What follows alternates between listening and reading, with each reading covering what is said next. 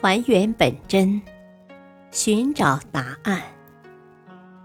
欢迎收听《中国历史文化十万个为什么》民俗文化篇。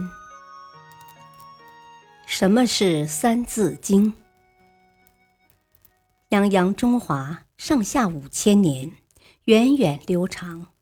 古国的文化深奥而博大，浩如烟海。《三字经》即是一本学习中华文化不可多得的入门之书。《三字经》相传是南宋学者王英林编著，共一千多字。自南宋以来，已有七百多年历史。作为不可多得的儿童启蒙读物，可谓家喻户晓、妇孺皆知、脍炙人口，几乎是所有读书人的启蒙书。与劳动大众屈指可数的必读书，历来推崇《三字经》的人称之为千古一奇书，秀理通鉴纲目。《三字经》与百家姓、千字文为三大国学启蒙读物，并称为“三百千”。《三字经》内容大都采用韵文，每三字一句，四句一组，短小精悍。平易浅近，极易成诵，用来教育子女朗朗上口，十分有趣，又能启迪心智。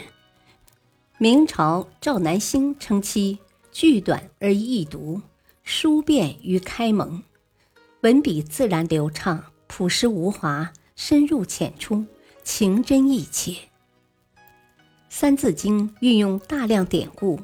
是一部在儒家思想指导下编成的读物，蕴含了我国古代人伦道德和文化的许多精华。在中国古代蒙书教材中，《三字经》覆盖读者之广，教育作用之深，以及流传时间之久，都可称最，不能不说是影响最大、最有代表性的书，堪称蒙学之冠。众多蒙书只有《三字经》称经，经就是经典，是最具权威性和典范性的书。作为我国古代启蒙课本的代表作，在民族心理、性格、精神的塑造上起过很好的作用。古人曰：“熟读《三字经》，便可知天下事，通圣人理。若能句句知全解。”子史经书一贯通。